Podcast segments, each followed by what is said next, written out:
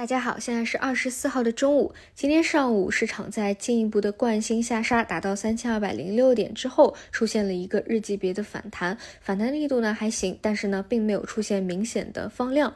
那回想一下我今天早晨所说的，主要呢今天早盘观察的就是惯性下杀以后能不能够最好叠加一个放量的走 V。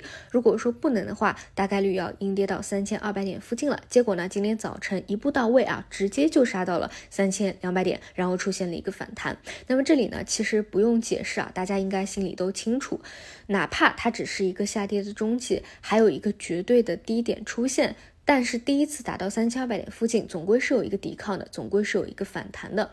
那么具体到操作来说，其实还是在于你。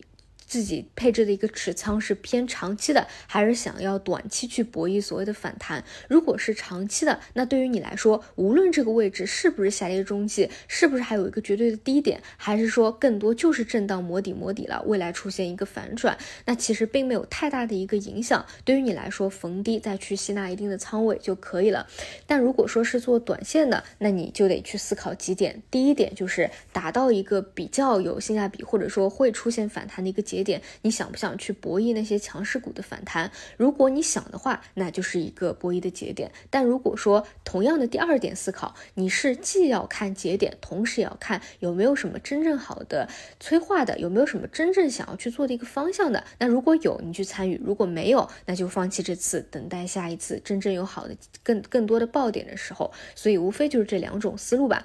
那看回今天啊，跟指数反弹相对共振的表现比较好的方向。主要呢是半导体和 AI 里面的局部，其实呢都是细分啊。说起来，因为半导体呢也主要是光刻胶啊、存储芯片啊在有引领拉升。那这一块呢，其实他们有一个特征，就是相对盘子比较小。你看盘子比较大的那些设备股，其实是并没有太大的一个动作的。其实还是一个客观大环境的问题啊，所以对于这些大权重大票，还是得等到放量环境去进行一个支持。那目前呢，一个要么就是有所谓的消息刺激的，比如说像日本的半导体限制啊这一块，像材料端都是有所提到的。那第二点呢，就是能见度比较高的啊，像存储芯片这些，大家应该都比较清晰了。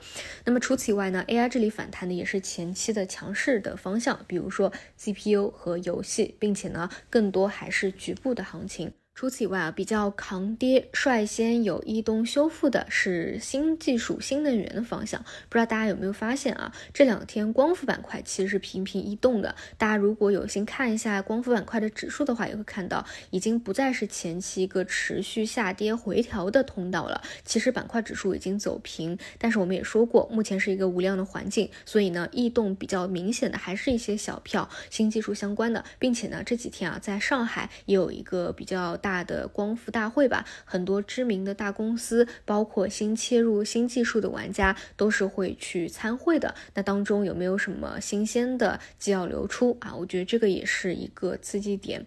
当然，这个环境啊，依旧是轮动为主。你看，今年下跌的是昨天领涨的，现在的持续性啊，确实还比较弱。所以呢，不要多谈主线，不要多谈持续性。目前呢，还是看日级别的一个反弹修复，未来呢，还会有一个回踩在的这个还是要做好一个准备。总之呢，更多我的建议啊，还是少去参与高位的博弈，除非说你觉得有一个特别好的节点了，或者说你看好某个方向，你觉得有特别好的催化的，不然呢，还是多看这些低位有长逻辑的。一方面，既是要等待市场这一波真正的跌透，再开启一个上行的趋势；除此以外呢，还要耐心的等待它从一个预期反转到真正反转这样一个拐点的时间。